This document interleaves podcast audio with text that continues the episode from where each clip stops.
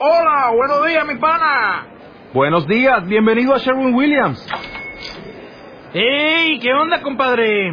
¿Qué onda? Ya tengo lista la pintura que ordenaste en el ProPlus app. Con más de 6.000 representantes en nuestras tiendas listos para atenderte en tu idioma y beneficios para contratistas que encontrarás en aliadopro.com. En Sherwin Williams somos el aliado del PRO.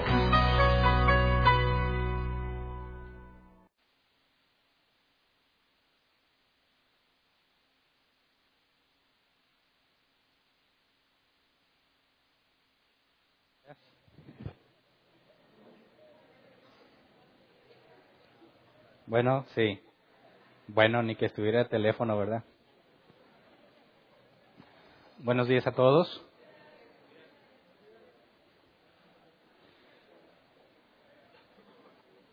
Hoy vamos a ver la última parte de, de, nuestro estudio en cuanto a la doctrina del hombre. Estamos en el tema número 33. Desde que empezamos a estudiar los fundamentos, esta es la clase número 33. Estudiamos la doctrina de Dios, ¿verdad? A detalle. Empezamos a estudiar la doctrina del hombre y les recuerdo que estábamos eh, intentando proveer de una respuesta bíblica a cuatro preguntas principales. ¿De dónde vengo? ¿Quién soy? ¿Cómo soy? ¿Y a dónde voy? El domingo pasado nos enfocamos en estudiar la caída y vimos cómo todo descendiente de Adán y Eva tiene la misma naturaleza que ellos. Y este miércoles pasado mientras el mundo celebraba el Día del Amor y la Amistad, nosotros estudiábamos buscando santidad con un grupo de personas que también les interesó la santidad y estuvieron aquí entre nosotros y estudiamos la depravación total. Y eh, esa pregunta también, bueno, ese tema también respondía a la pregunta ¿cómo soy? Es decir, el domingo pasado y el miércoles nos enfocamos en responder ¿cómo soy? Eres un hijo de Adán y Eva y entendimos lo que pasó con Adán y Eva pero luego el miércoles analizamos a profundidad lo que pasó o cómo eres hoy en día a raíz de lo que pasó en aquel entonces con Adán y Eva. Y como para efectos del día de hoy vamos a responder la pregunta de ¿a dónde voy? Bueno, ahí ya no me quiero incluir, ¿a dónde van? O ustedes o no sé quién, pero yo no quiero estar ahí. Vamos a estudiar eh, lo que la Biblia enseña en cuanto al destino del hombre. El tema de hoy es destino a dónde va el hombre a raíz de todo lo que hemos estudiado. ¿A dónde van los hijos de Adán? Eh, y quisiera hacer un breve repaso de lo que vimos el miércoles para usarlo como contexto de lo que vamos a analizar hoy. Vimos que eh, al estudiar la depravación total, cuando decíamos que es total, nos referimos a que toda área del ser humano es corrupta. Y dejamos claras algunas cosas importantes para eliminar la confusión que se genera cuando alguien escucha la palabra total. Porque cuando escuchan depravación total, algunos tienden a pensar que estamos diciendo que eres tan malo como puede ser. Y dicen, no hay personas tan malas como otras. Por ejemplo, puedes hablar de Hitler, puedes hablar de personas muy malvadas y hay otros que no han hecho tantas cosas o cosas tan atroces. Quizás alguien que simplemente robó Dices, no podrías compararlo con Hitler. Dicen algunos, no creo que la depravación sea total, más bien tendría que ser gradual. Pero cuando hablamos de la palabra total en cuanto a la depravación, no decimos o no implica que eres tan malo como pueda ser, sino que no hay ningún área en ti que no haya sido afectada por la caída de Adán y Eva. Y demostramos bíblicamente que ni tus emociones, ni tu cuerpo físico, ni tus afectos, ni tus deseos, ni tus intenciones son libres de lo que sucedió en aquel entonces y cómo incluso toda la creación fue modificada. Entonces, voy a resumir en, ciertas, en ciertos puntos lo que vimos, porque es importante para el día de hoy. Vamos a Juan 8:34, dice, ciertamente les aseguro que todo el que peca es esclavo del pecado, respondió Jesús. Todo el que peca es esclavo del pecado. Y analizamos que por cuanto un hombre pecó, el pecado entró en el mundo, la muerte entró al mundo. Dice, y nosotros morimos porque nosotros pecamos. Y aclaramos el miércoles que no mueres por culpa de Adán. Es decir, no mueres porque Adán pecó, sino que mueres porque tú pecas. Pero en Adán tenemos todos, las mismas, todos la misma tendencia al pecado. Y retomamos una pregunta que no contesté a detalle el domingo pasado, en cuanto a si Dios se había hecho buenos o malos a Adán y Eva. Y alcancé, o alcanzamos a ver el domingo, los que no estuvieron el miércoles saben que lo vimos a más profundidad, los que estuvieron el domingo saben que nada más dijimos que era muy difícil o era imposible tratar de acercarte a analizar lo que pasó con Adán y Eva partiendo de si eran buenos o malos. Hablamos de que eran libres, ¿verdad? Entonces, cuando estudiamos la depravación total, llegamos a definir algunos términos interesantes en cuanto a lo que pasa con el hombre hoy en día a raíz de lo que le pasó a Adán. ¿Y cuál es la diferencia entre el Adán creado desde el principio, cómo era él y cómo somos ahora nosotros? Hablamos de dos tipos de justicia, justicia externa y justicia interna.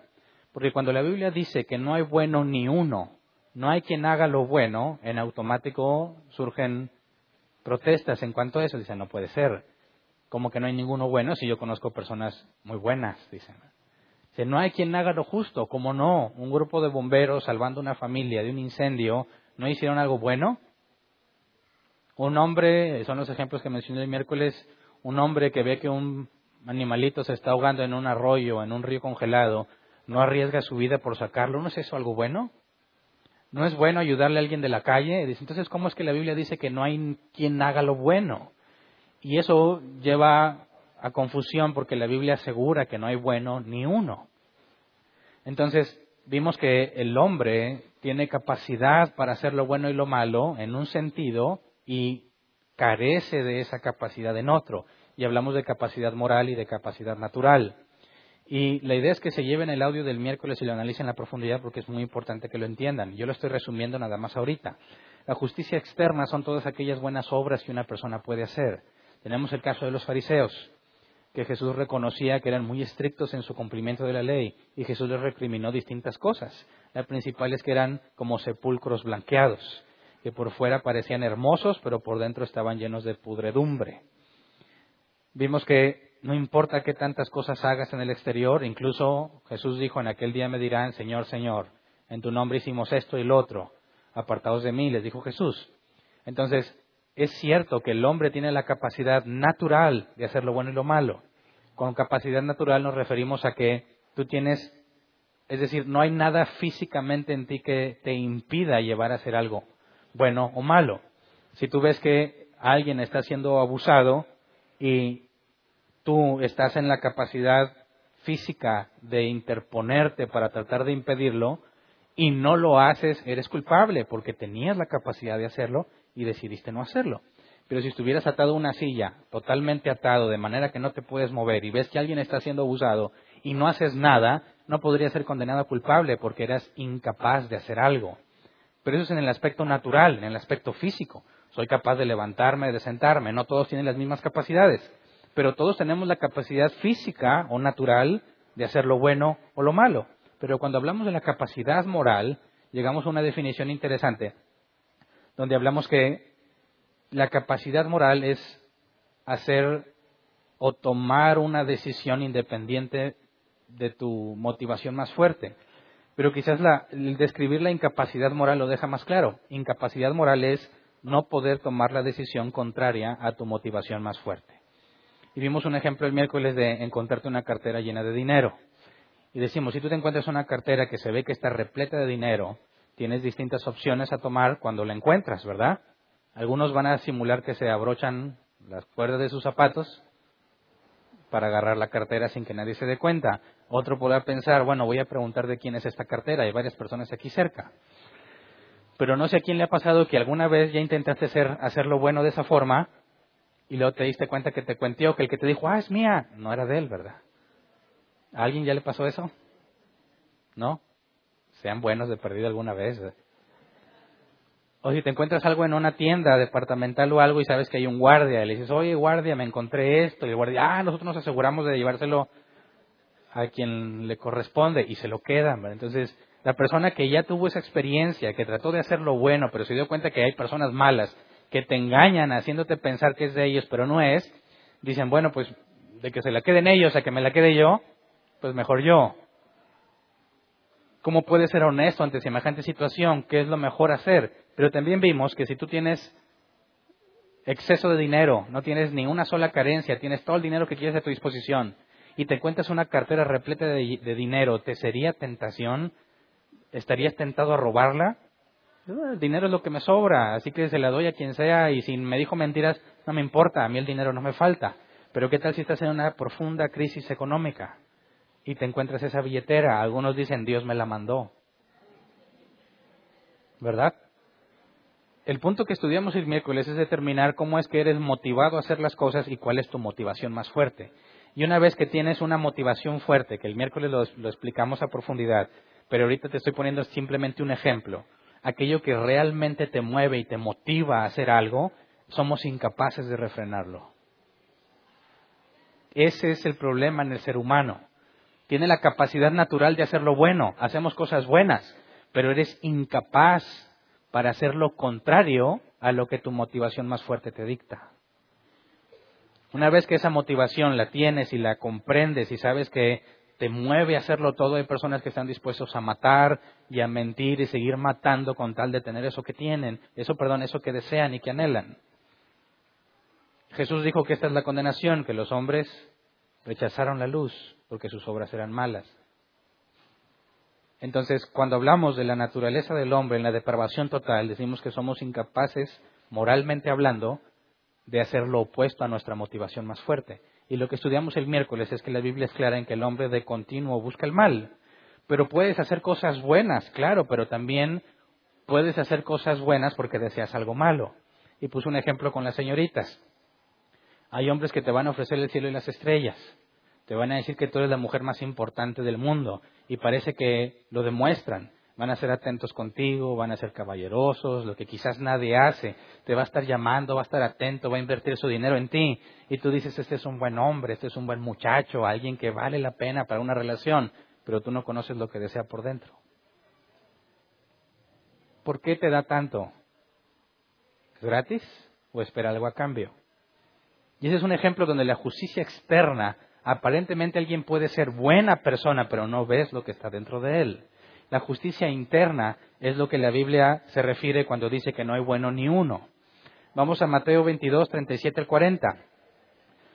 Tú puedes pensar, a ver, ahí están los diez mandamientos, no robes. Alguno, alguien puede decir, yo en mi vida he robado, entonces soy bueno o soy malo. Yo hice lo correcto porque nunca he robado. Soy una buena persona o de perdido no tan malo como otros. Algunos piensan que si cumpliste al menos un mandamiento de la ley ya estás del otro lado, no eres tan malvado como los demás. Pero el punto es que la justicia externa te puede llevar a nunca robar. Pero la justicia interna es algo en lo que todos fallamos, porque cumplir con los mandamientos de Dios no es cumplir con las 613 mandatos a los judíos o los 10 mandamientos per se, sino lo que dice Jesús aquí, Mateo 22, 37 y 40. Ama al Señor tu Dios con todo tu corazón, con todo tu ser y con toda tu mente, le respondió Jesús. Ese es el primero y el más importante de los mandamientos. El segundo se parece a este, ama a tu prójimo como a ti mismo. De estos dos mandamientos dependen toda la ley y los profetas.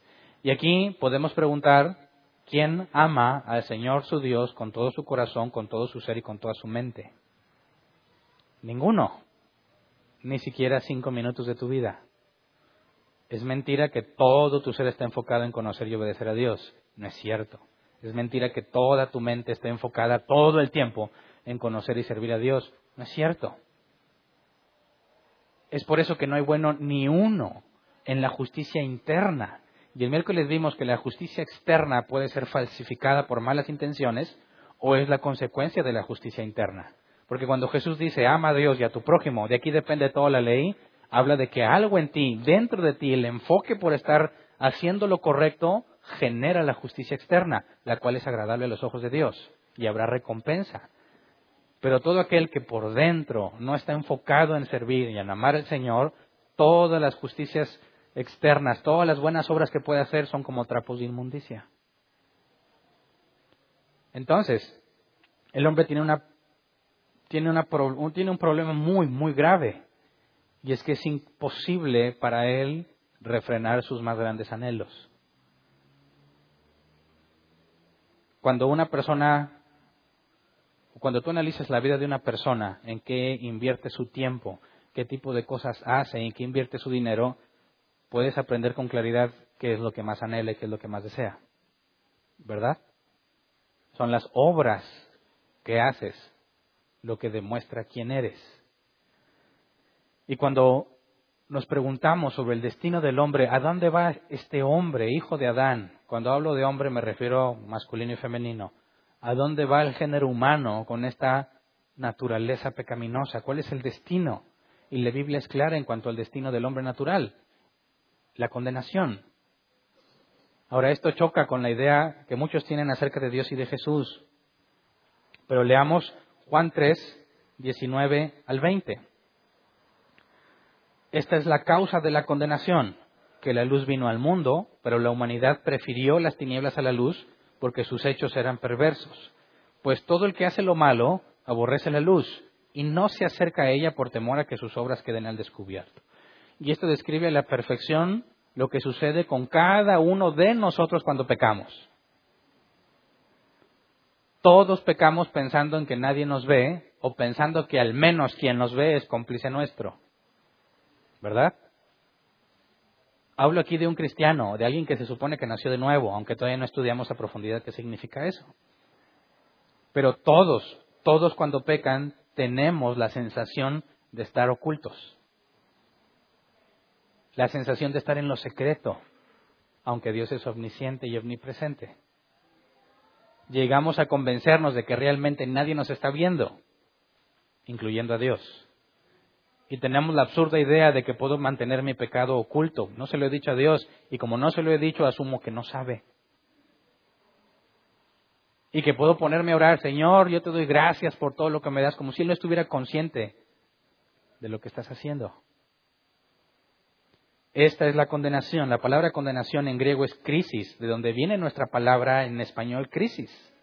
Pero cuando nosotros hablamos de una crisis decimos, todo está mal, ¿verdad? Tengo una crisis financiera, no tengo dinero. Tengo una crisis amorosa, no tengo amor, o me va mal en el amor.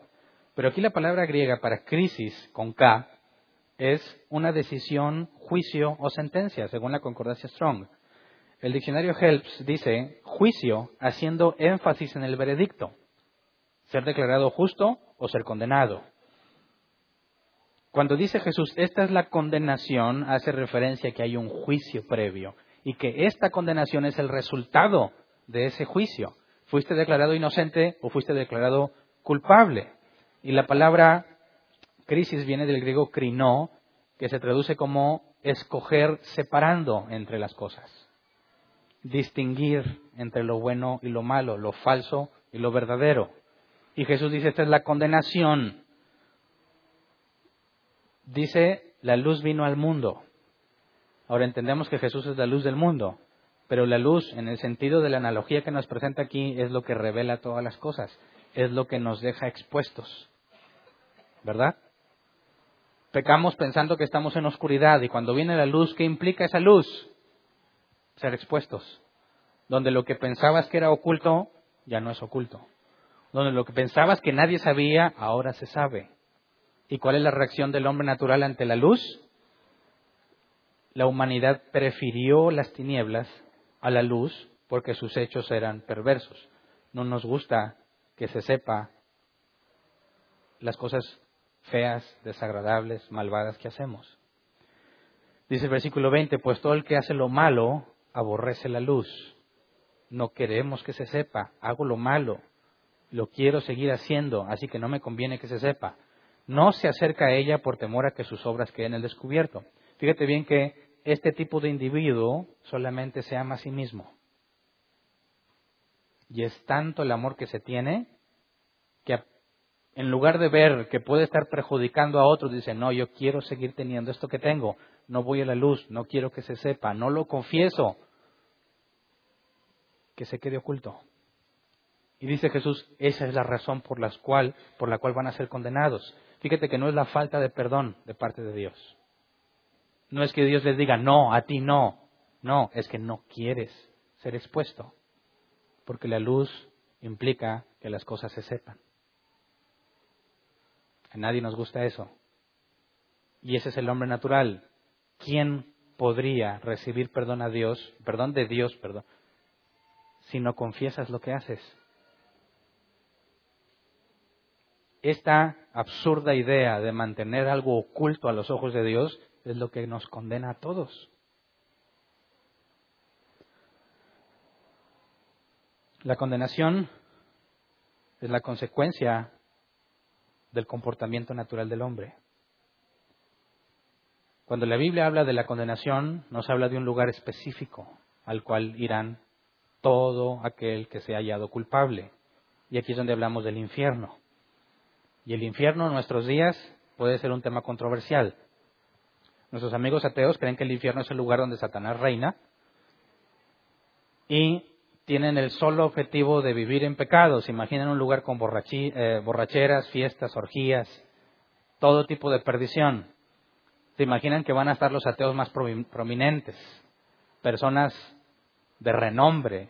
Dicen, yo he escuchado y he leído algunos que dicen, imagínate qué interesante va a ser sentarme a platicar con este ateo y que me llene de su conocimiento. Allá que los cristianillos y esos que creen en Dios se vayan a aburrir mientras se la pasan cantando toda la eternidad. Acá nosotros tenemos fiestas de adeveras. Ese es el concepto ateo del infierno. Pero bueno, lo que me preocupa realmente es el concepto que los cristianos tienen del infierno. Porque muchos cristianos, lamentablemente, han llegado a la conclusión de que el infierno no es algo literal. Algunos consideran que el infierno simplemente es el lugar al que vas para dejar de existir. Creen en la aniquilación. Dejas de ser. Ya no existes. Dicen, mi Dios es un Dios de amor. Mi Dios ama a todos incondicionalmente. ¿Qué clase de Dios torturaría por toda la eternidad a las personas? ¿Qué clase de Dios permitiría el sufrimiento eterno de las personas? No, yo no creo en ese Dios. Mi Dios nos ama, porque de tal manera amó Dios al mundo que ha dado su Hijo unigénito. ¿Tú crees que si dio a su Hijo unigénito se va a complacer en la tortura eterna de algunas personas? Dicen mi Dios no es así. Y tienen razón. Su Dios no es así, porque su Dios no es el Dios de la Biblia. No sé qué Dios crearon a su imagen y a su semejanza, que piensan que Dios piensa como ellos. Dicen, yo creo que Dios haría, yo no creo que Dios haga, esa es su imaginación. Piensan que Dios es como ellos y que tendría el mismo criterio que ellos. Pero la Biblia desmiente y descarta totalmente esa teoría, descarta totalmente esa doctrina. Por eso es muy peligroso que los cristianos lleguen a la conclusión de quién es Dios basado en sus propias percepciones, en su propia experiencia personal, en lo que ellos esperarían que sucediera. Es absurdo. Todo conocimiento acerca de Dios, acerca del hombre, que el hombre tiene que tener o debe tener, debe provenir de la Escritura, para asegurarnos que estamos en el mismo pensamiento que Dios, que estamos entendiendo lo mismo que Él dijo que debemos entender. Nuestro estándar es la escritura. Así que algunos dicen no hay infierno, es el lugar donde caes y desapareces, se acabó. Y ahí presuntamente resuelven el problema de un Dios tolerando tanto sufrimiento y si no lo tolera porque simplemente los desaparece. ¿Verdad? Y hay otros que se van al otro extremo, ¿no? ¿Cómo no? Sí existe. Y te vas a estar quemando siempre, vas a sentir así las llamas. Y Satanás y sus demonios van a estar con una especie de tridentes dándote de picotazos, azotándote. Y algunos se van al infierno de Dante, donde hay demonios que te están torturando y castigando. Y ahí vienen las visiones de estos, o supuestas visiones de estos hombres o mujeres que se dicen creyentes. Yo vi a Celina en el infierno. Y vi cómo la torturaban. Y cada vez que alguien canta la carcacha, ahora en el que se ríe, Escuchaba Celina, ¿verdad? Todo aquel que escucha la carcacha provoca que le den un tormento a Celina. Y que Michael Jackson ahí anda haciendo su moonwalk con los demonios juntamente. No lo estoy inventando, ¿eh? Por ahí anduvo en internet mucho tiempo esa, esa visión. Ahora, ok, no niega la existencia del infierno, pero se va a otro extremo que no coincide con lo que la Biblia enseña. Por eso, cuando hablamos del destino del hombre, tenemos que analizar la escritura para determinar dónde va desde una perspectiva bíblica y cuáles son los límites de la revelación. Porque Moisés dijo claramente, lo revelado es para nosotros, pero lo oculto pertenece al Señor. Y hay cosas que Él, de, eh, de su propia voluntad, decidió mantener ocultas. Y lo más sabio que un hombre o mujer de Dios puede decir es, no lo sé, porque la Biblia no lo dice. ¿Me explico? Así que veamos qué es lo que la Biblia dice sobre el destino del hombre, en específico en el infierno. Cuando habla de la condenación, la Biblia es clara en que se va al infierno y nuestra postura en cuanto al infierno tiene que proceder de la Escritura. Primero habría que reconocer entonces que Jesús habló más del infierno que del cielo. Todo aquel que piensa que el infierno no existe o que es un lugar donde dejas de existir tiene un serio conflicto con la doctrina de la boca de Cristo. Vamos a Mateo 25, versículos 29 y 30. Mateo 25, 29 y 30. Dice, porque a todo el que tiene se le dará más y tendrá en abundancia. Al que no tiene se le quitará hasta lo que tiene. Y a ese siervo inútil, échenlo afuera a la oscuridad, donde habrá llanto y rechinar de dientes. Y aquí está haciendo referencia al juicio sobre un individuo en particular que se decía siervo de Dios y que fue hallado mentiroso. Prueba de que el hecho de que alguien venga a la iglesia o se comporte como cristiano no significa que es un hijo de Dios. Este siervo malvado es echado fuera a la oscuridad y aquí empezamos a poder sacar una serie de eh, puntos que Jesús enseña sobre el infierno o que incluso vamos a ver un poco más adelante como Pablo también toca estos temas. Y nos dice primero que el siervo inútil es echado fuera. Esto implica una separación, ¿verdad? Lo voy a ir apuntando.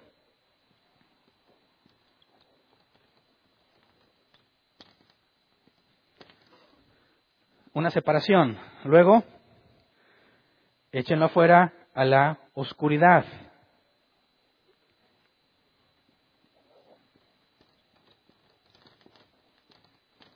Ahí será el lloro y crujir de dientes. ¿Por qué lloraría la gente que va allí? ¿Cuántos tipos de llanto puede experimentar el ser humano? ¿Alguien ha llorado de felicidad? ¿Sí? ¿Alguien ha llorado de dolor? Yo creo que todo el mundo. ¿Pero alguien ha llorado de odio, coraje, que viene implícito un sentimiento de impotencia. Porque si nada más odias, pero puedes hacer algo, no lloras, te desquitas. ¿Verdad? Pero cuando odias y no hay nada que puedes hacer, es normal ver a la gente llorar de impotencia, de la cólera que sienten. ¿Verdad? ¿Qué clase de llanto es este? Llanto y rechinar de dientes. Primero vamos a Hechos 7.54 para ver un ejemplo de rechinar los dientes. Hechos 7.54. Al oír esto, rechinando los dientes, montaron en cólera contra él. ¿De quién hablan aquí? De Esteban. Y recordemos que Esteban fue llevado a juicio. Antes de que lo apedrearan fue juzgado. No se reunió la gente en la calle y lo llevaron a Esteban y lo decidieron apedrear. No fue llevado a comparecer. Y tú puedes leer Hechos 6 y Hechos 7, donde viene el discurso de Esteban. Cuando, cuando acaba de hablar y les deja ver con toda la escritura que están mal, es cuando rechinan los dientes en cólera contra él. Están ante un juicio, no pueden hacer nada hasta que sea juzgado. Y están tan enojados con Esteban por lo que les acaba de decir que es verdad, que rechinan los dientes en cólera. Y lo que hacen es que no queda claro si se acabó el juicio o no, pero lo sacan y lo apedrean. Dejaron de resistirse y fueron y se desquitaron. Estos que van a ser echados fuera, que lloran y rechinan los dientes, ¿lo hacen de tristeza o de odio y cólera? Es odio y cólera, pero ¿contra quién? contra el que los echa fuera. ¿Quién? Jesús. Este lloro y crujir de dientes no es autocompasión, no es conciencia de lo malo que fueron y que estén pidiendo perdón, es que estallan en odio contra el que los está juzgando, porque no están de acuerdo, no les agrada. Los enviados a ese lugar odian a Dios, no son un grupo de personas que se compadecen unos a otros. Son personas que odian al Creador, odian al que los juzgó. Vamos a Mateo 25, versículo 41. Dice, luego dirá a los que estén a su izquierda, apártense de mí, malditos, al fuego eterno, preparado para el diablo y sus ángeles. Y aquí hay otro punto, y lo voy a poner en otro color. Aquí hablamos de fuego.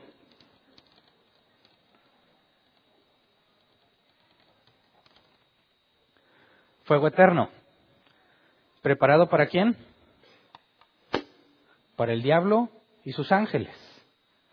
Ojo, la idea de que Satanás está sentado en su trono en el infierno y sus demonios administran sufrimiento. Y por ahí varias imágenes en internet que hasta resultan graciosas, de que cae un ateo al infierno y le dicen vas a ser atormentado y le explican cómo está ahí el lugar, cómo están las distintas habitaciones donde son torturados y ve que hay una especie de tridente con la que torturan a todos y él dice, oye, ¿Y no te has puesto a pensar que si usaras en lugar de un trinche de tres dientes y le pusieras seis, ¿no daría más dolor? Y el diablo se queda pensando y dice, buen punto, y lo asumen a gerente por haber hecho más eficiente el proceso. Esta idea del infierno donde Satanás es una especie de administrador es totalmente errónea porque el infierno, el lago de fuego es para él, para él y sus ángeles y el que cae ahí junto con ellos representa lo que Dios deshizo entre Adán y Eva y la serpiente, ¿se acuerdan? Había una alianza, estaban del mismo lado. En este punto, Satanás y sus ángeles son echados al lago de fuego, y lo vamos a ver más adelante, pero también distintos del género humano serán echados ahí, los que mantuvieron esa alianza. Satanás y sus demonios y todos los que son de él van a sufrir en conjunto, iguales. Y surge la pregunta, ¿quién les va a administrar el dolor entonces? ¿Nosotros? No. Todavía no podemos responder esa pregunta, pero sigamos leyendo. En cuanto a esto, cuando nos dice el fuego eterno, este fuego eterno nos habla de que nunca se va a apagar, ¿verdad? Es para siempre. Si el fuego es eterno, pero los que caen ahí son aniquilados, ¿de qué sirve que el fuego sea eterno si nadie va a estar eternamente ahí? Ahora vamos al versículo 46. Ahí en ese mismo capítulo. Está hablando de lo mismo. Dice que ellos irán al castigo eterno y los justos a la vida eterna. Y aquí nos habla de un castigo. La palabra castigo es colasis en griego que se traduce según la concordancia Strong como castigo o tormento. El diccionario Hebbs nos da un poco más de detalle. Dice es castigo apropiado para el castigado. Y eso es muy interesante, porque algunos eh, han llegado a la conclusión de que dicen pecado es pecado, ¿verdad? Y está mal y merece la condenación. Y en cierta forma es correcto. No habrá pecado que no te merezca la condenación pecado es pecado, pero el castigo por el pecado sería igual para todos. Podrías tener a Hitler y no sé, al que se considera, hay uno de los fariseos siendo castigados por lo mismo. ¿Sí o no? Ahora Dios es justo, ¿verdad? Y si Él es justo, ¿haría injusticia a la hora de castigarlos? No, y por eso cuando aquí dice irán al castigo eterno, la palabra en griega es clara que es algo apropiado para el castigado. Esto nos, esto nos lleva a pensar solamente por la definición o la traducción de la palabra es que el castigo es proporcional. Pero vamos a Mateo 11, 21 y 22, donde Jesús nos aclara este punto. Mateo 11, 21 y 22. Hay de ti, Corazín, hay de ti, Betsaida. Si se hubieran hecho en Tiro y en Sidón los milagros que se hicieron en medio de ustedes, ya hace tiempo que se habrían arrepentido con muchos lamentos. Pero les digo que en el día de juicio será más tolerable el castigo para Tiro y Sidón que para ustedes. Y aquí nos habla de un castigo proporcional. ¿Verdad? A quien más se le da, más se le demanda. Aquí, a esta ciudad, Corazín y Betsaida o Betsaida, se les dio mucha evidencia. Por consecuencia, el castigo es mayor para ellos. Esto nos deja ver que aún en el infierno, Dios es justo y va a castigar a cada uno según su obra. Pero entonces puedes decir, ah, bueno, no, pues entonces está más tranquilo el asunto porque tampoco he sido tan malo. No va a ser tan grave mi situación. Bueno, esa conclusión solo es producto de la ignorancia. Porque tendrías que analizar cada día de tu vida, cada momento de tu vida, cada cosa que dijiste para determinar cuántas veces has pecado. ¿Cuántas crees que llevas? Ha habido personas que dicen, Hernán, de esta última semana no pequé ni una vez. Bueno, ya pecaste por mentiroso. ¿eh? La ignorancia da seguridad, ¿eh? Y mientras más conoces a Dios y a su santidad, más consciente eres de tu pecado. Así que el que piensa que no peca es porque realmente ignora mucho a Dios. Ignora mucho de lo que Él demanda. Y en muchos casos se ignora a sí mismo, no se conoce. Las cosas que hace piensa que son correctas porque a Él le parecen correctas, no está comparando con el estándar divino. Ama al Señor con todo tu corazón, con toda tu mente. Otro pasaje dice, con toda tu alma y con todas tus fuerzas. Compárate contra eso. ¿Qué tanto has pecado? Indistintamente de que no hayas mentido ni una sola vez en tu vida.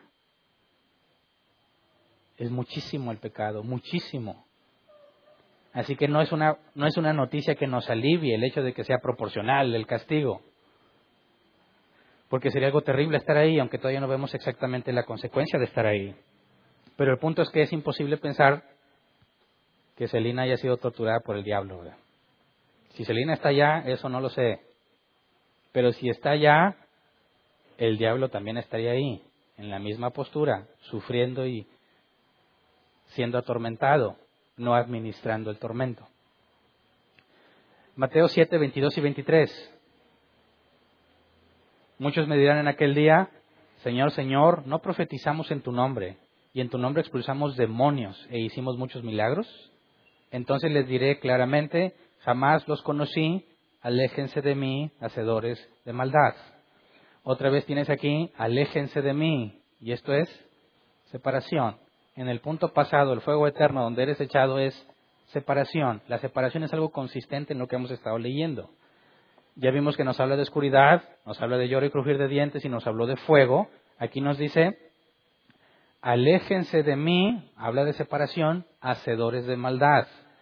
Fíjate, estos que le llaman Señor a Jesús, que profetizan en su nombre, expulsan demonios y hacen milagros. Cualquiera pensaría que son cristianos, ¿verdad? Este son muchos de los argumentos que distintas personas usan para justificar a estos apóstoles con pésima doctrina. Eh, pero habla de Dios, lee la Biblia, hace milagros. ¿Y? ¿Estos qué hacen? Le llaman Señor, profetizan, hacen milagros y expulsan demonios. ¿Significa eso que son siervos de Dios? No. ¿Cuál es el enfoque de Jesús al hablar aquí con ellos? Jamás los conocí. ¿A qué se refiere aquí? La palabra conocí en griego es ginosko, conocer o percibir. El diccionario Hilf nos, nos detalla más, conocer mediante experiencia personal. Ahora, tú conoces a alguien porque convives con él, porque pasas tiempo con él. Tú puedes hablar de amor filos, el amor de complacencia, porque convives con esa persona constantemente. Aprendes a conocerlo. Cuando tú tienes una relación de amistad profunda con alguien, sabes qué le gusta y qué no le gusta, no porque te mandó por mail la lista de las cosas que le gustan o no, sino porque lo has vivido. Has hecho cosas que le desagradan, has hecho cosas que le agradan y conforme pasa el tiempo, aún con nuestras esposas o nuestras parejas, sabemos qué cosas no hay que hacer porque te vas a meter en problemas y qué cosas le agrada que hagas. Pero eso no te lo enseñó de forma teórica, sino experiencial. ¿Qué es lo que Jesús le dice a estos? Jamás los conocí, jamás tuvimos una relación cercana. Hiciste muchas cosas cristianas, pero no eres cercano a mí. ¿A qué hace referencia esto? A la justicia interna. ¿Cómo puedes decir que amas a Dios con toda tu alma, tu corazón y tu mente si ni siquiera pasas tiempo con Él? No destinas nada de tu vida a estar orando y buscar lo que Él quiere y lo que Él es y lo que Él hace. Es por eso que todas las cosas que hagas por fuera, toda la justicia externa es absurda a los ojos de Dios, es mera hipocresía, porque no tienes una relación personal con Él. Aquí la palabra conocí nos da muchísima información sobre lo que se espera de nosotros con respecto a Dios. No es creer que hay un Dios. Yo creo que hay un Dios. Cree y será salvo. Es que absurdo. Cree, es pistis. Sé persuadido. Y si estás persuadido que hay un Dios, ¿por qué vives como si no lo hubiera? La fe sin obras es muerta. Y este es un claro ejemplo. Así que venir a la iglesia no te hace cristiano. Hacer las cosas de los cristianos no te hace cristiano. ¿Qué haces con tu tiempo y con tu vida? Eso me dice si eres o no eres cristiano. ¿Cómo puedes decir que amas a Dios si no lees, si no oras, si no estudias? Te engañas a ti mismo. ¿Cuántos se llevarán una sorpresa en aquel día que digan, ah, Jesús, mi Señor, todo lo que hice por ti, apártate de mí, hacedor de maldad? Qué terrible noticia, porque estos efectivamente están seguros de que son salvos, están seguros de que pertenecen a Dios y acaban de descubrir que no, que son hacedores de maldad, se autoengañaron, se convencieron a sí mismos de que son cristianos por las cosas externas que hacen. Así que en el infierno también va a haber gente sorprendida. Y este siervo malvado que vimos, que llora y que cruje los dientes, ¿entiendes por qué se enoja? ¿Entiendes de dónde viene el odio y cólera contra Dios? ¿Por qué? No es justo. Hice muchas cosas. Tenía muchos ministerios. Muchas cosas de pecado no las hice porque yo era cristiano. ¿Y eso qué? Hay muchos ateos con una moral mucho mejor que muchos cristianos. ¿Verdad? ¿Eso significa que Dios les va a decir bienvenidos a mi reino? No, porque lo que importa es la justicia interna. Así que en este punto Jesús es claro que habrá muchos sorprendidos. Sorprendidos no porque fueron ignorantes toda su vida, sino porque se convencieron de algo que no era verdad. Marcos 9, 43 al 48. Si tu mano te hace pecar, córtatela. Más te vale entrar en la vida manco que ir con las dos manos al infierno, donde el fuego nunca se apaga. Y si tu pie te hace pecar, córtatelo. Más te vale entrar en la vida cojo que sea arrojado con los dos pies al infierno. Y si tu ojo te hace pecar, sácatelo. Más te vale entrar tuerto en el reino de Dios que sea arrojado con los dos ojos al infierno, donde su gusano no muere y su fuego no se apaga. Ahora, si esto fuera literal, ¿cuántos ciegos, tortos, eh, tuertos y, bueno, ciegos, cojos y mancos habría entre nosotros? Obviamente esto no es literal, pero te está demostrando el punto de que el infierno es un lugar al que definitivamente no querrías ir, al grado que estarías dispuesto a perder lo que te define, lo, lo que necesitas para el día a día, con tal de no llegar allí. ¿Me explico? Sin embargo, la idea del infierno es algo que no se predica actualmente. Está ausente de las predicaciones, incluso ausente del Evangelio. Le dicen a la gente, ¿sabes qué? Dios tiene un plan maravilloso para tu vida. Te va a dar una vida mejor. No necesitas cambiar. Dios te ama tal como eres. Es que absurdo. Qué absurdo a la luz de las palabras de Cristo, que hizo más énfasis en el infierno que en el cielo. Jesús estuvo más ocupado en advertirnos sobre el infierno que en el cielo. La palabra infierno aquí es muy interesante, Geena, que es la transliteración de la forma aramea de una palabra hebrea, Ge-Ibnon, que es el valle de Ben Inom. Pero para entender qué es ese valle, vamos a Segunda de Crónicas 28.3.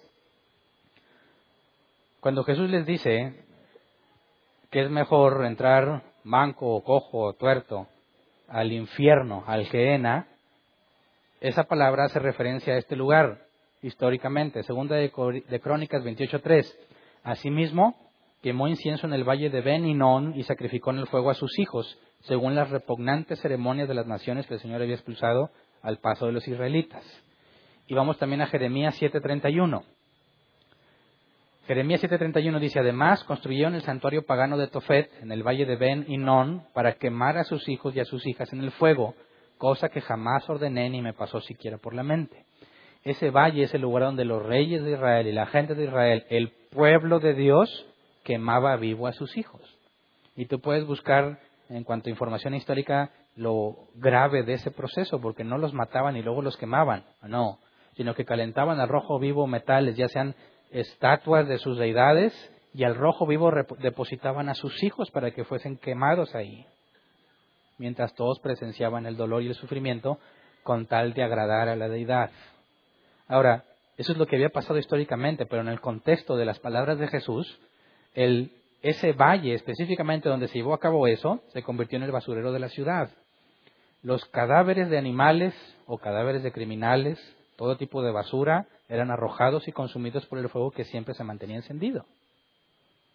Entonces imagínate, Jesús hablando con la gente que lo escucha y le dice es mejor que te cortes la mano que ir al Gehenna, ¿qué imagen tenían en su mente cuando Jesús les dijo eso? El basurero donde se quema todo. La descripción es muy clara. ¿Quién querría ir ahí? La descripción de Jesús es muy viva. Claramente las personas entendían este asunto. ¿Qué tan grave es ir ahí? En todas estas descripciones que vimos del infierno, todas habla de ser condenado, resultado de un juicio. Les dirá, apártate, serán echados. No es una decisión que ellos tomaron, yo me voy acá, no, es el resultado de un juicio. No puedes ocultarle algo a Dios. Jesús dijo, el problema es que no te acercas a la luz porque no quieres ser descubierto. Cuando tú te preguntas a ti mismo si eres cristiano o no, tienes que considerar seriamente ese pasaje. Si tú te preguntas, oye, ¿este es cristiano o no? Tienes que considerar seriamente este pasaje. ¿Qué es lo que este pasaje dice? Que aquel que aborrece la luz no quiere que sea expuesto su pecado. Eso es muy importante que lo tomes en, consideración para ti mismo. Cuando pecas, ¿qué es lo que tratas de hacer? Una vez que pecaste, yo sé que todos, la gran mayoría, se siente mal.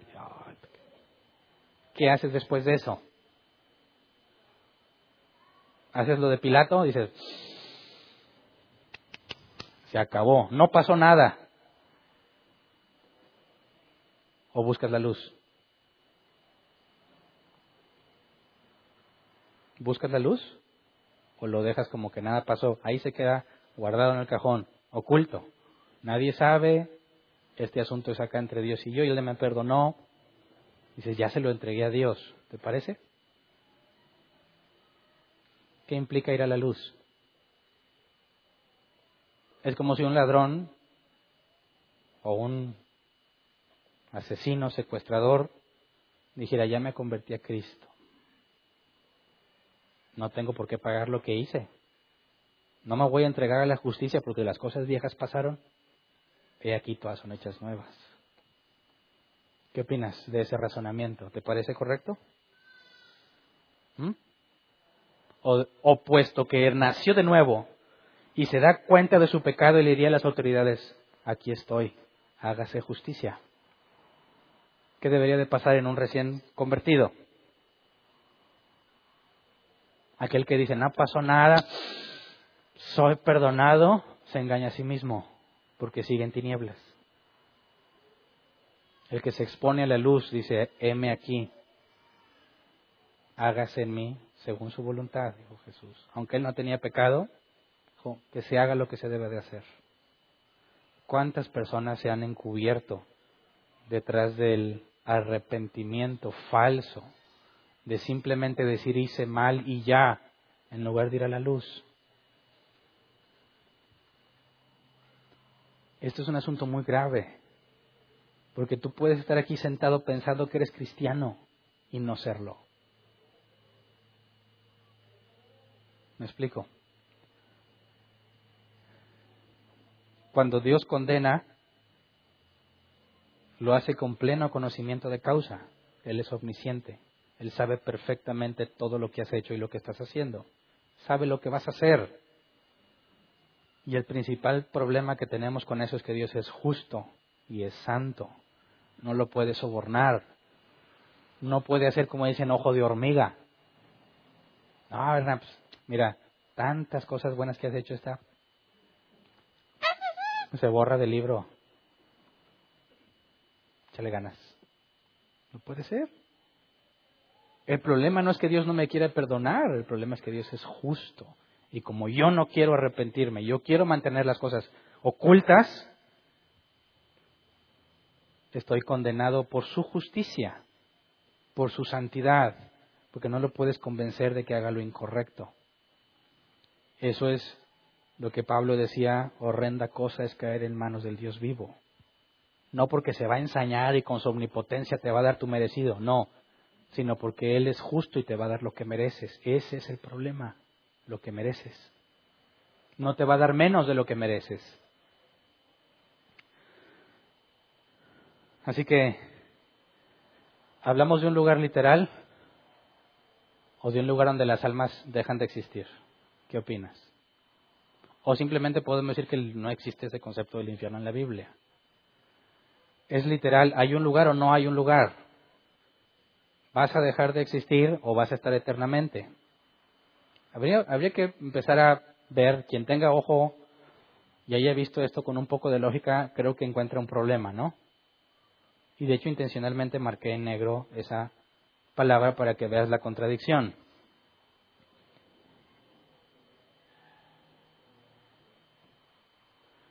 ¿Puede un lugar donde siempre hay fuego ser oscuro? ¿Mm? No, no se puede. ¿Cómo combate la oscuridad? Con una fogata. Ahora, todo es fuego eterno. ¿Dónde habría oscuridad? Ah, bueno, no, aquí alivio. Entonces el infierno, el infierno no existe.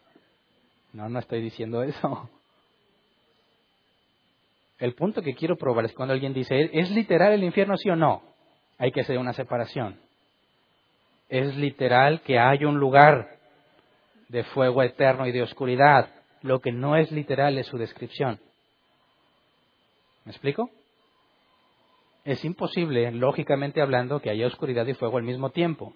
Pero el punto es que Jesús no te está haciendo una descripción literal de qué hay en el infierno como es, sino que te está llevando a lo que, te está dando ejemplos, símbolos, alegorías, a lo que apunta que es. Cuando les habla del Gehenna, por eso quise hacer énfasis en eso, ahí está el basurero, donde todo se quema, donde los criminales y los animales son echados ahí. ¿A qué huele? Imagínate pasar por ahí. Ahora, siempre está encendido ese lugar.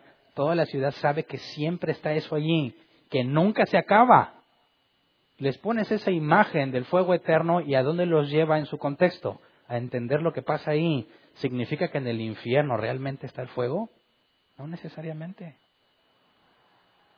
Es algo que escapa a nuestra comprensión.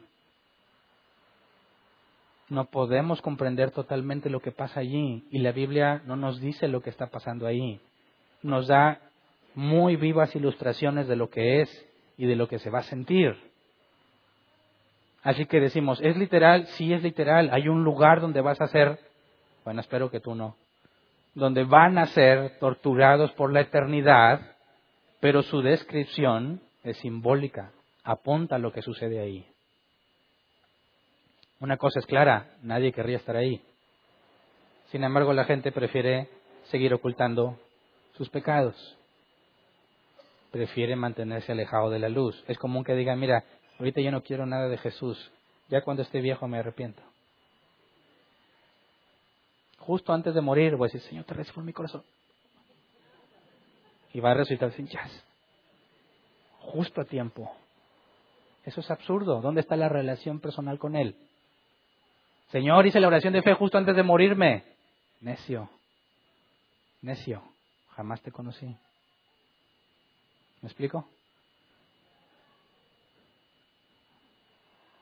Hay otra cosa que quizás no todos vieron, pero que también es ilógica.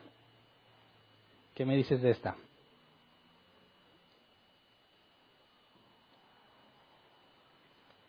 ¿Te puedes separar de Dios? ¿Qué es la omnipresencia? Dios está en todas partes al mismo tiempo. ¿Puedes separarte de Él? No. ¿Puede haber un lugar donde no esté Dios? No. Es absurdo. Si hay un lugar, si Dios hace un lugar donde no está Él, Él deja de ser Dios. ¿Verdad? Así que ¿a qué se refiere eso? No es literal la separación. ¿Dios estará en el infierno? ¿Sí o no? Levante la mano el que dice, no, no va a estar ahí. Dicen, ah, pues acabas de explicar la omnipresencia. Pues entonces Dios va a estar en el infierno, ¿sí o no? Sí. ¿Cómo, te, cómo se separaron de Él? Si ahí va a estar. De, ¿A qué se refiere la separación entonces? Para eso tendríamos que ir un poco al contexto de lo que los contemporáneos de Jesús entendían. En la ley, cuando se les dio la ley, ¿qué se les dijo? Obedece y se te va a dar bendición y abundancia y todo eso. No lo obedezcas y viene maldición. Estar con Dios era como que estar en la bendición. Estar sin Él es hacer tus propias cosas, quebrantar la ley y experimentar maldición. Cuando tú les hablabas a ellos de estar sin Dios, ¿qué pensaban? ¿Que iban a estar ausentes de Dios? No, sino de no obedecerlo. De lo que viene con la rebeldía, con hacer lo que yo quiero. Jesús dijo, el que me ama, obedece mis mandamientos. Estar sin Dios, opuesto a Dios, odiarlo, implica que no lo obedeces y toda la consecuencia que implicaba eso. Entonces la separación de Dios no puede hablar de un lugar donde Dios no está, sino de la pérdida de los beneficios, la privación de los atributos, pero no de todos los atributos. ¿Qué me dices de la justicia y la ira? ¿Estarán presentes en Dios en el infierno? Claro. Pero no va a estar la bondad.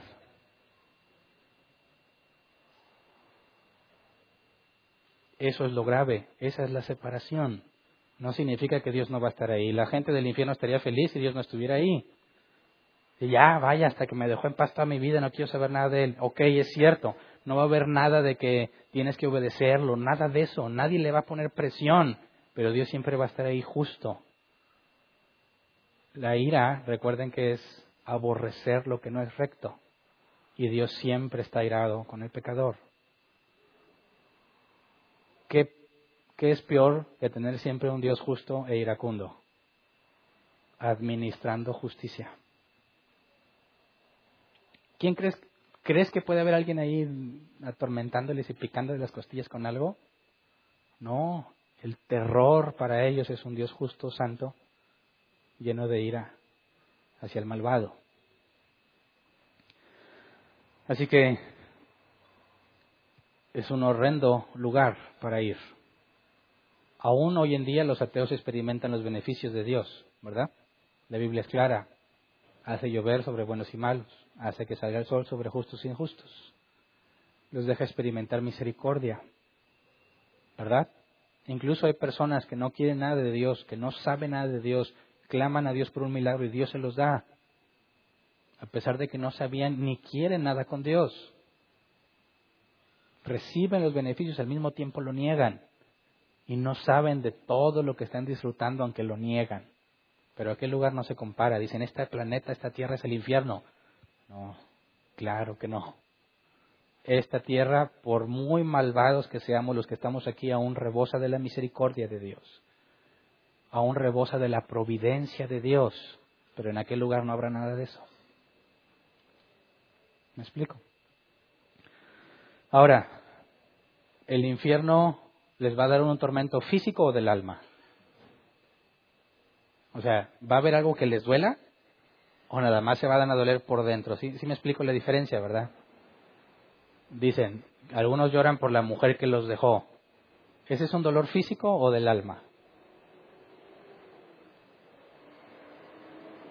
Aquí dicen, aquí, aquí me duele. Es físico del alma. O decir, bueno, ¿Qué dolor experimentas cuando llegas a la clase en la escuela y resulta que había examen y no sabías y nadie te dijo? Claro que si te valen las clases no vas a experimentar ningún dolor, pero si te preocupaba tener un buen promedio, ¿se experimenta dolor o no? Cuando te das cuenta que había un examen. ¿Cuántas todavía sueñan que llegan a su escuela y había un examen? ¿Nomás yo? ay, que... Digo, tanto te traumaste en la escuela que lo peor que te puede pasar es que, ¿estudiaste para el examen? ¿Cuál examen? Eso es un dolor, pero no es un dolor físico. Ahora, en el infierno, ¿qué clase de dolor van a experimentar? ¿Mm? Bueno, la respuesta bíblica es que no sabemos. La Biblia no dice. Podemos llegar a una especie de conclusión. Van a resucitar los muertos, ¿estamos de acuerdo? unos para vida eterna y otros para condenación eterna. Pero la resurrección implica un cuerpo. Se dice que de los santos, aunque lo vamos a estudiar más adelante, es un cuerpo incorruptible. Pero de los que no son de Dios, ¿qué clase de cuerpo tendrán? De que tienen un cuerpo es bíblico. De que no es como el de los santos, donde no hay tristeza, ni llanto, ni dolor, no es así. Así que es probable que ese cuerpo sea apto para sentir dolor, pero no lo dice la Biblia. Y si estás ahí y estás siendo atormentado, aunque sea solo físicamente, ¿no te pondrías a pensar en todo el odio y coraje que tienes? ¿No es eso un tormento en el alma?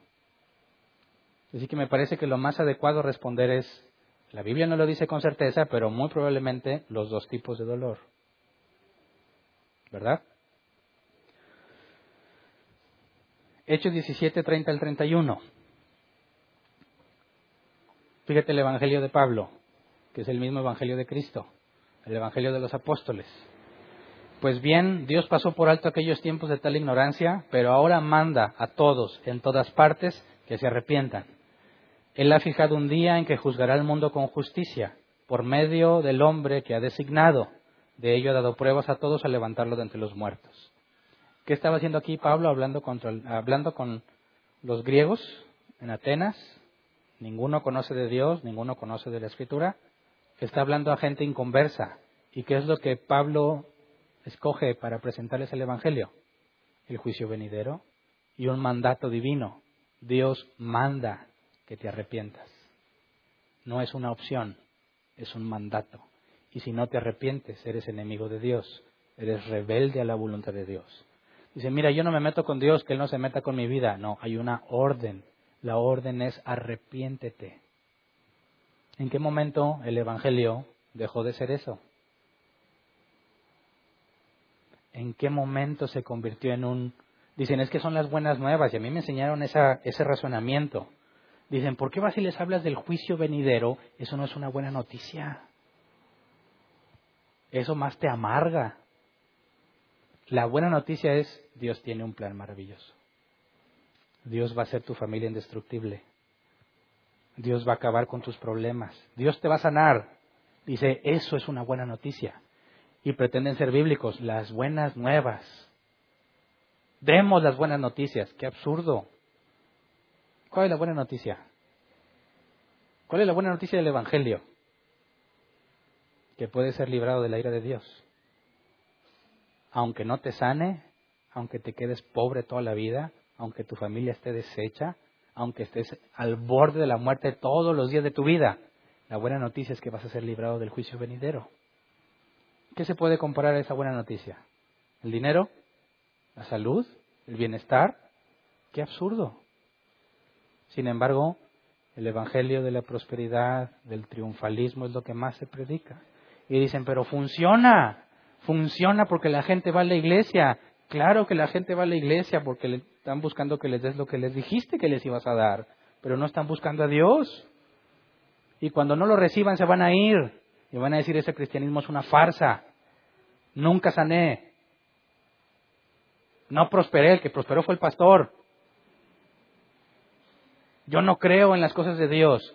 Dices, no, yo tampoco creo eso que te dijeron que es de Dios, estamos en el mismo bando, yo tampoco creo eso, porque no te enseñaron el Evangelio bíblico, no te enseñaron el cristianismo bíblico.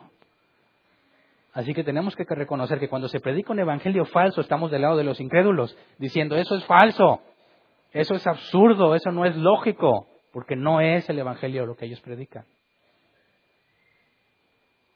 Cuando tú le ofreces el Evangelio a una persona y él dice, yo no tengo nada de qué arrepentirme, yo soy una buena persona, eso implica que no le interesa. Y Jesús dijo, cuando vayan a una aldea y no lo reciban, sacude el polvo y avanza la que sigue. ¿Qué implica eso? Que nosotros no estamos para convencer a la gente. Nosotros no estamos para salvarlos. No tengo que estar, ándale, por favor, por favor. No. Solamente aquel que ha nacido de nuevo va a buscar la luz. Solamente aquel que ha nacido de nuevo va a entender que está en peligro. Solo el que ha nacido de nuevo va a decir, yo quiero ser librado de mí mismo. Yo quiero ser librado de lo que Dios va a hacer porque sé que soy culpable. ¿Qué dijo Saqueo cuando invitó a comer a Jesús a su casa? Que Jesús dijo, la salvación ha llegado a este hogar. ¿Qué fue lo que dijo? Delante de todos los presentes, si he robado, fíjate, estaba confesando su pecado ante quién. No dijo Jesús, mira, a ver Jesús, ven. Fíjate que pues, he cometido ahí errorcillos. Todos lo hacen, no soy el único, todos lo hacen. Pero pues sí, agarré más, o sea, sí, me pasé. ¿Cómo le hago para quedar a mano? Pero pues, aquí entre nos. No. ¿Qué fue lo que hizo Saqueo? Con todos los presentes. Soy un ladrón, dijo. Soy un ladrón. Pero ya no más. Voy a devolverles con creces lo que les robé. ¿Qué dijo Jesús? La salvación ha llegado. ¿Por qué? Porque ya no se ocultó, porque Saqueo ya no se escondió, se acercó a la luz a ser expuesto. No le importó lo que pensaran de él, lo que le importaba es que Dios viera que a él quiere arrepentirse, que quiere cambiar. Una oración de fe te salva. No si no hay arrepentimiento. Si hiciste la oración de fe después de estar arrepentido, y de ser expuesto, no fue la oración la que te salvó. Y si la hiciste sin ese arrepentimiento, de nada te sirvió. Así que no la oración de fe no salva. El que salva es Dios. Aunque nunca te enseñaron que tuvieras que hacer una oración. ¿Qué oración hizo Saulo? ¿Por qué no le dijo Dios a Ananías? Ananías, a esta Saulo, háblale de las cuatro leyes espirituales. Dile que haga esta oración. No porque Dios ya lo había hecho nacer de nuevo y había sido regenerado y transformado. El punto aquí es que el mandato es claro, tienes que arrepentirte, pero los únicos que van a responder a ese mandato son los que Dios les concedió ir a la luz.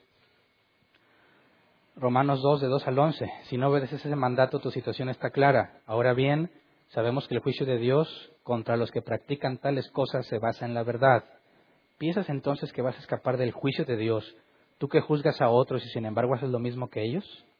¿No ves que desprecias las riquezas de la bondad de Dios, de su tolerancia y de su paciencia, al no reconocer que su bondad, quiere llevarte al arrepentimiento?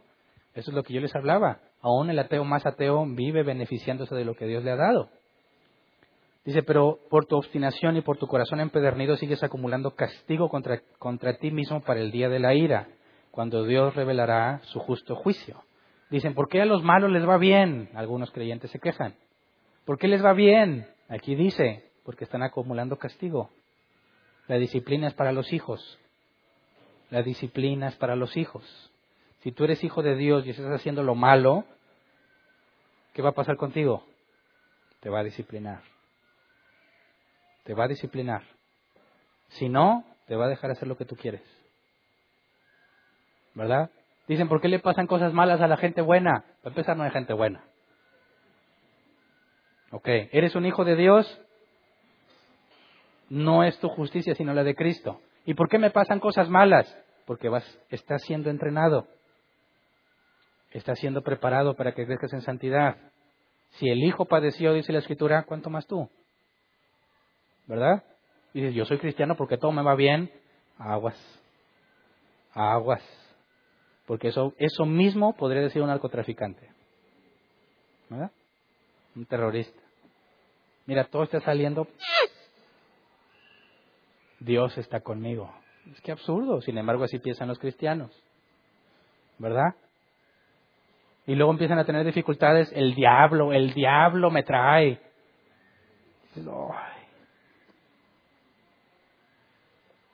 Hay que leer, hay que estudiar. Por eso en medio de las dificultades nos regocijamos. No sabes que me está yendo de la patada, pero no hay duda de que Dios me ama y que me está quitando todas esas cosas que no debería de tener. Y lo que más anhelaba, ya sea tu dinero, tu salud, tu carro, te lo va a quitar para que dejes de amar eso y lo ames a Él. Por favor, no digas que es el diablo. Eso es gloria a Dios. ¿Verdad? Dice, porque Dios pagará a cada uno según lo que merezcan sus obras. Versículo 6, versículo 7, Él dará vida eterna a los que perseverando en las buenas obras buscan gloria, honor o inmortalidad. Pero los que por egoísmo rechazan la verdad para aferrarse a la maldad, recibirán el gran castigo de Dios. Habrá sufrimiento y angustia para todos los que hacen el mal, los judíos primeramente y también los gentiles. Pero gloria, honor y paz para todos los que hacen el bien, los judíos primeramente y también los gentiles, porque con Dios no hay favoritismos. Así que el punto es claro, no obedeces el mandato, eres enemigo. Acumulas ira para el día de juicio. Acumulas castigo. Dios es justo y no va a dejar de ser justo. Por último, veamos lo que nos dice Apocalipsis, la descripción más clara que tenemos del juicio final. Dice Apocalipsis 20, 10 al 15, pero en la Reina Valera 60, que lo traduce mejor. Y el diablo que los engañaba fue lanzado en el lago de fuego y azufre, donde estaban la bestia y el falso profeta, y serán atormentados día y noche por los siglos de los siglos. Pausa. ¿Dejarán de existir el diablo y sus demonios? Aquí es clarísimo. En el lago de fuego y azufre, donde la bestia y el falso profeta, o sea, ahí hay más raza que cuando estudias Apocalipsis te vas a dar cuenta por qué están ahí, y serán atormentados día y noche por los siglos de los siglos. Vimos que el lago de fuego, o el infierno, o ese lugar de tormento era preparado para el diablo y los suyos. Pero ahí no acaba la historia, versículo 11. Y vi un gran trono blanco, y al que estaba sentado en él, delante del cual huyeron la tierra y el cielo, y ningún lugar se encontró para ellos. Y vi los muertos, grandes y pequeños, de pie ante Dios, y los libros fueron abiertos. Y otro libro fue abierto, el cual es el libro de la vida y fueron juzgados los muertos por las cosas que estaban escritas en los libros según sus obras. Y esto es lo peor que nos puede pasar, porque tú podrás pensar ahorita, ¿qué tantas cosas malas he hecho? Y ya se te olvidó lo que hiciste tres, cuatro años atrás. Es más, muchos ya se les olvidó lo de la semana pasada. Pero Dios abre el libro y ahí está con lujo de detalle todas las cosas malas que hiciste. Todas. ¿Cuántos años tienes? ¿Cuántas acumulaste? ¿Quién podrá decir Dios, pero pues no es tanto? ¿Quién podría tratar de negociar con Dios ante semejante evidencia? Cosa por cosa, lo que hiciste y lo que dijiste, porque también la Biblia dice que seremos juzgados, juzgados por toda palabra ociosa que salió de nuestras bocas. Así que ¿quién tiene esperanza de salir librado de ese juicio? Ninguno. Dice, Versículo 13, y el mar entregó los muertos que había en él, y la muerte y el Hades entregaron los muertos que había en ellos, y fueron juzgados cada uno según sus obras. la muerte y el Hades fueron lanzados al lago de fuego, esta es la muerte segunda, y el que no se halló escrito en el libro de la vida fue lanzado al lago de fuego. Sin pachangas, sin borracheras, sin nada del folclore cristiano o ateo. Todos en su conjunto, diablo y demás, todos los que son de él, todos los que se aliaron con Él van a estar ahí en el mismo lugar. La única oportunidad que tienes es en vida. Hebreos 9, 27, así como está establecido, que los seres humanos mueren una sola vez y después venga el juicio. ¿Quién tiene la vida asegurada para el día de mañana? ¿Quién tiene la vida asegurada para dentro de una hora? Nadie. Te puedes dar el lujo de tomarte tu tiempo en lugar de entregarte a Dios? No te puedes dar el lujo. Cerremos con este pasaje, Juan 3:16, famosísimo, pero leamos del 13 al 21. Perdón, del 16 al 21. Juan 3, 16 al 21. Porque tanto amó Dios al mundo que dio a su Hijo unigénito para todo aquel que en él cree no se pierda, sino que tenga vida eterna. Si no lees lo que sigue, ahí puedes pensar que no hay infierno, que nadie se va a perder. Versículo 17. Dios no envió a su Hijo al mundo para condenar al mundo, sino para salvarlo por medio de él. El que cree en él no es condenado, pero el que no cree ya está condenado por no haber creído en el nombre del, Hijo unigénito de Dios. Y aquí está la condenación clara. Y acuérdense que creer implica la relación personal, no nada más una oración de fe o el hecho de saber que hay un Dios.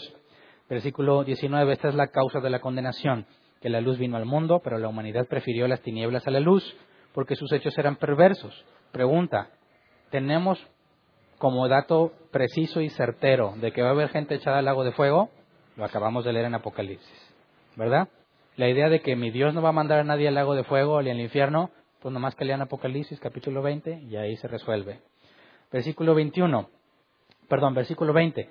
Pues todo el que hace lo malo aborrece la luz y no se acerca a ella por temor a que sus obras queden al descubierto. En cambio, el que practica la verdad se acerca a la luz para que se vea claramente que ha hecho sus obras en obediencia a Dios. Por eso les preguntaba, ¿qué haces cuando pecas? Eso revela quién eres.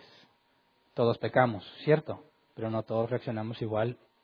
Incluso no reaccionamos igual al mismo pecado. ¿Buscas la luz o te refugias en las tinieblas? En eso se resume. ¿Estás en tinieblas? Hay cosas que tienes guardadas y no has querido revelar. Lo más sabio que puedes hacer es ir a la luz. ¿Qué importa lo que van a pensar de ti siempre y cuando estés a cuentas con Dios? ¿Vale más tu reputación que tu salvación? Seamos honestos con nosotros mismos. No te engañes. El que ama a Dios le obedece y el arrepentimiento es un mandato. ¿Cuál es el destino del hombre natural? El infierno, sin lugar a dudas. Pero no es el único destino al que el hombre puede aspirar, porque aquí nos habla claramente que en el Hijo hay salvación. El hombre natural está condenado. Para el hombre es imposible salvarse, Jesús dijo. Pero nada es imposible para Dios. Y Jesús dijo a Nicodemo, si no naces de nuevo no puedes entrar al reino de los cielos. Pero yo no puedo decidir nacer de nuevo. Yo no lo decido. Nicodemo dijo, ¿cómo le hago? ¿Vuelvo a entrar en el vientre de mi madre? No. El que nace de nuevo, Juan 1.12, a los que creen, son hechos hijos de Dios que no son engendrados ni voluntad de carne ni por voluntad de varón, sino de Dios. Dios hace nacer de nuevo. No necesitas a Él. Y el único camino a la salvación es Jesús. Y esto nos abre el tema al siguiente punto que vamos a tratar el Evangelio. Necesitamos analizar a profundidad la doctrina del Evangelio para que lo entendamos, lo apliquemos en nuestra vida y lo prediquemos como es. Así que este es el último tema de doctrina del hombre, pero ahora vamos a estudiar el Evangelio. ¿Cómo es que Dios provee de salvación? ¿Cómo es que la gente puede salvarse? Pero por el día de hoy tienes mucho que pensar sobre ti mismo. ¿Estás en la luz o estás en las tinieblas. Pero si estás en las tinieblas, aún hay esperanza. Sale a la luz. Corrige las cosas. Arrepiéntete. En griego es cambia tu manera de pensar, por consecuencia mis acciones cambian. Eso, eso que sientes, que me siento mal, eso no es arrepentimiento. Arrepentimiento es el cambio. Y si lo has hecho muchas veces, una y otra vez, y lo sigues haciendo, entonces no te has arrepentido, porque no has cambiado. Sin arrepentimiento no hay perdón de pecados. No te engañes. Lo mejor que puedes hacer es entregarte, humillarte ante Él y clamar misericordia. La Biblia dice que Dios no rechaza un corazón contrito y humillado. Es que vamos a ponernos de pie y vamos a orar.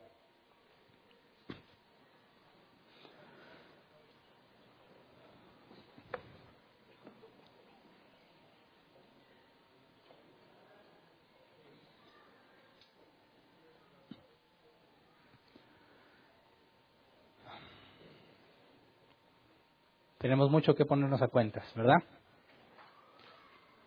No nada más este día. Dime qué día puedes permanecer sin, buscar arrepentimiento. Pero la Biblia dice que sus misericordias son nuevas cada mañana. Esa es nuestra esperanza y nuestro consuelo. No en que somos buenas personas, sino en que Él es fiel y justo para perdonar nuestros pecados, si los confesamos. Así que oremos juntos. Señor, Queremos reconocer ante ti, Señor, nuestra grave condición. No hay forma en que podamos excusarnos a nosotros mismos. No hay forma en que podamos encontrar una justificación para el mal que hemos hecho. Y más aún, Señor, con todo lo que nos has permitido saber de ti y comprender de ti, nuestra maldad es mayor cada vez que decidimos pecar, porque no pecamos por ignorancia, sino con todo el conocimiento. Con premeditación, Señor. Sabemos que es lo bueno y decidimos no hacerlo. Como dijo Pablo, somos unos miserables. Este cuerpo de muerte nos condena, Señor. Lo que queremos hacer, lo bueno que queremos hacer, no lo hacemos. Y eso malo que no queremos hacer, terminamos haciéndolo. Necesitamos que nos libres de nosotros mismos. No nos dejes tomar nuestras propias decisiones. No nos dejes disfrutar de nuestro pecado y nuestra rebeldía, Señor. Disciplínanos como hijos. No nos dejes sin corrección. Azótanos si es necesario, Señor. Si alguno de nosotros no se quiere cortar la mano, córtasela. Sácale el ojo, córtale la pierna, lo que tengas que hacer para poder estar la eternidad contigo, Señor. Nos despreciamos a nosotros mismos con tal de ganarte a ti. Nos negamos a nosotros mismos, tomamos nuestra cruz y te seguimos, Señor. Es lo que tú pediste para ser discípulos tuyos. Concédenos el arrepentimiento que nos guíe por tus caminos. Ya no veas nuestra maldad, Señor, ya no veas nuestro pecado. Lo confesamos ante ti, Señor. Por medio de Jesús, límpianos, Señor. Tu palabra dice que si nuestro pecado es rojo como la sangre, será emblanquecido como la nieve. Danos la evidencia de arrepentimiento que necesitamos, Señor, que ninguno de nosotros carezca de la evidencia que lo reconoce, que lo identifica como un verdadero hijo de Dios. No la prosperidad, no la abundancia, no la salud, sino la disciplina. Padre, Sabemos por tu palabra que la disciplina no produce gozo en el presente, pero sí en el futuro. Queremos decir como Pablo dijo, que todo sea como estiércol con tal de ganarte a ti, Señor. Por tu misericordia te rogamos que nos perdones, nos limpies de nuestra maldad. Padre, que tu gloria sea manifestada por medio de nosotros no en que somos perfectos, sino en que tú nos limpias y nos perdonas. Y la gente se dé cuenta que realmente hay un Dios por nosotros, no por lo perfectos y los buenos que somos, sino por la misericordia que nos muestras. Porque ninguno es digno, Señor, de recibir la gloria más que tú. Ninguno es digno de ser alabado más que tú, Señor. Que digamos como Juan el, Bautista que nosotros menguemos para que tú seas exaltado que ninguno entre nosotros se sienta superior a sus hermanos, porque todos estamos sujetos al mismo pecado, a las mismas tentaciones. Más bien, gloriémonos, en ti, Señor, porque tu poder se perfecciona en nuestra debilidad. Somos débiles, pero como dice tu palabra, somos fuertes en ti. Diga el débil, fuerte soy. Por medio de ti, Señor, todo lo podemos en ti que nos fortaleces. Concédenos, como Jesús dijo, no nos expongas a tentación, sino líbranos del maligno, Señor. Amén. ¿Pueden sentarse? Pasemos a la sección de preguntas. Si tienes una pregunta, levanta tu mano, te llevan el micrófono. Tenemos 15 minutos como máximo. Si tienes varias preguntas, te pido que hagas una pregunta, la que consideres más importante, y si se acaban las preguntas y todavía hay tiempo, entonces puedes volver a preguntar. Pero por favor, para que, ante la posibilidad de que haya muchas preguntas, limítate a hacer una pregunta nada más. Si haces varias, le estás quitando tiempo a otro.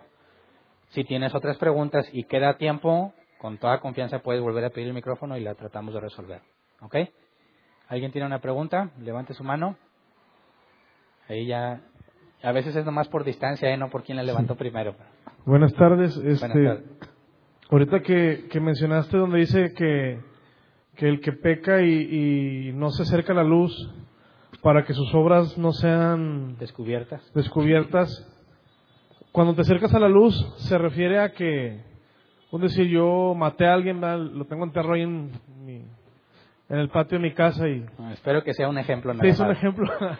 este, tengo que venir aquí delante de todos mis hermanos. ¿Y saben qué, hermanos? Este, maté a alguien y tengo lo, tengo ahí enterrado. Ah, tengo que confesar o, a qué se refiere con, con, con, eh, dejarlo de, de estar en la, en la de estar en la oscuridad. Mostrarlo a quien le debes de mostrar, ¿verdad? Porque tampoco se trata de que lo publiques a los cuatro vientos. Gente que ni siquiera, es más, que a lo mejor ni le interesa si tienes al, al muertito ahí o no. Pero quien sí debe de saber, porque va a hacer algo al respecto, es las autoridades. Entonces, cuando alguien asegura que hubo un, tuvo un cambio y un genuino nuevo nacimiento, no ocultaría su crimen, sino que se entregaría a las autoridades para que se haga justicia. Bueno, es que puse un ejemplo muy exagerado. es decir, este, mentí. Eché una mentira o... este, Bueno, no tienes que decirle a todo el mundo la mentira que dijiste, pero sí tienes que aclararle a quién le mentiste. Eso es sacarlo a la luz entre los que están involucrados, ¿verdad? La Biblia pone, Dios, le reclamé algo a Dios. O sea, nada más, eso sí, nada más entre Ah, sí. si tú estás na- por dentro enojado con Dios, pues ve y acláralo con Dios. Pero si le dijiste a alguien, no, hombre, eso de Dios es mentira, entonces, y, y reconoces que te equivocaste, tienes que ir a llevar luz a donde llevaste lo opuesto a la luz, ¿verdad? Ok. Eso es con la persona afectada Claro. a quien yo debería decir. Sí, si es un problema matrimonial, lo más sabio es dejarlo en, el, en los límites del matrimonio. Si vas y si lo dices a alguien más, ya estás complicando innecesariamente las cosas. Pero si ya lo hiciste, pues ahora hay que también, además de tu, de tu matrimonio, hay que ir a arreglar las cosas que dijiste que necesitan corrección. Gracias. Levante la mano los que quieren preguntar para que los ubiquen.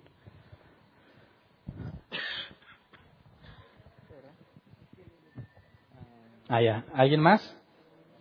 Porque ya se dijo, esa ya, la- ya fue repetida, ¿verdad? Ok. ¿Dónde está el micro? Porque ahí estaba la mano. Sí. Bueno, buenas tardes, Hernán. Buenas tardes. En la parte nada más, un poquito, me quedó un poco de duda en Mateo 7, 22 al 23. O que entendiendo que hay, se puede decir, eh, vasijas que Dios usa Para ex- expulsar demonios, para tra- traer, mil- traer milagros. ¿verdad? Si ellos lo administran de esa manera, creo que quien recibe eso de parte de Dios, pues lo ve como que es una persona que realmente, pues, pues proviene de Dios o está sirviendo a Dios. Por ende, pues concluyen que es una persona cercana a Él y su enseñanza o su doctrina, pues proviene de Dios porque los hechos que Él me muestra, pues ah, en- entiendo que vienen de Dios, ¿verdad? Que solo Dios los puede hacer o cumplir.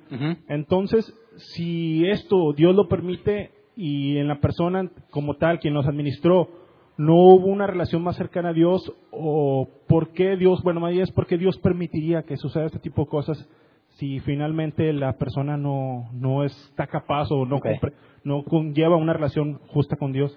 Ok, bueno, ahí, ahí veo dos cosas. Número uno, es cierto que una persona puede ser engañada ante semejante evidencia, pero la Biblia es clara en que solo los inconstantes e inmaduros son engañados. Porque alguien que empieza a crecer en el conocimiento de Dios ya sabe que una señal puede venir de un falso profeta.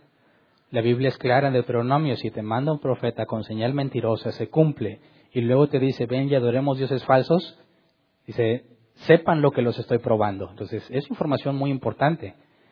Tienes el caso ahora de Judas. ¿Judas hizo milagros? ¿Expulsó demonios? Sí. ¿Él era un siervo de Dios? No. Entonces, tienes el caso de Judas que también te ejemplifica claramente que muchas personas pueden recibir autoridad para hacer cosas, pero al mismo tiempo estar descalificadas a los ojos de Dios en cuanto a la salvación. Y la pregunta, ¿y por qué permite eso? Bueno, ¿cuál era la razón por la cual Judas estaba en el grupo de los doce? Para entregar a Jesús. Exactamente. Entonces la Biblia dice que aún el impío fue creado con un propósito. ¿Alguien más? Sí, este, a mí me viene a la mente ahorita lo que dijiste de acerca de la relación eh, que Dios quiere que tengamos y en base a eso hay un hay un arrepentimiento, un conocimiento de Él. Entonces, eh, el caso del hombre que murió en la cruz junto a él y que él no tenía, no tuvo, un, bueno, creo yo que no tuvo una relación personal con él, sino que nada más hubo un arrepentimiento, ¿no? En, su corazón. El, ¿Cómo es que Jesús eh, eh, lo, lo perdona y le dice que, bueno, realmente él va a estar en su reino cuando él fallezca? Bueno, ahí había dos casos a considerar. La persona como el ladrón en la cruz, que murió pocas horas después de tener evidencia de haber sido regenerado, ¿tuvo una relación con Jesús, sí o no? A mí me parece que sí, muy breve, pero sí. ¿Qué hizo él cuando los demás se burlaban de Jesús? Dijo, te burlas de él, nosotros estamos aquí justamente, pero él no hizo nada indebido. indebido. Jesús, acuérdate de mí cuando vengas en tu reino. Muy breve, pero hubo una relación. ¿Qué tan breve o no sería? Eso es de acuerdo al propósito de Dios, ¿verdad? Pero sí tuvo, en cierta forma, una relación con Jesús. Comunicación breve. pero hay otro caso donde no hay ningún tipo de relación con Jesús, que son aquellos cuando Jesús habla de los niños. Si un niño recién nacido muere, ¿va a ser condenado por su pecado? ¿Sí o no? No. Dices, para empezar, ¿cuál pecado? Si no ha hecho nada. Y si hizo algo como llorar, y eso quizás los, pecados, los papás dijeron, hombre, este niño nomás me hace daño, él lo hace inconsciente. Y el analizar la justicia de Dios, Dios condenaría a ese niño por importunar a sus padres, es no, pero si murió sin haber pecado conscientemente, la Biblia es clara en que el reino de los cielos es para ellos. Eso implica que Dios los hizo nacer de nuevo aunque no estaban conscientes. Porque si no naces de nuevo no puedes ir al reino de los cielos. Entonces, no hubo propiamente una relación porque no estaba ni siquiera consciente, pero el nuevo nacimiento sí tuvo que estar presente. En ese caso, Dios determina el qué pasará, pero vemos que la condición necesaria para la salvación es el nuevo nacimiento ya sea que mueras o que estés en, etapas tempranas de tu madurez y no sepas muchas cosas, ese es un factor totalmente distinto. Eso no determina si eres salvo o no, sino el nuevo nacimiento. Ok, gracias. Quiera más adelante, en el tema del Evangelio, vamos a estudiar todo eso a profundidad. ¿Alguien más?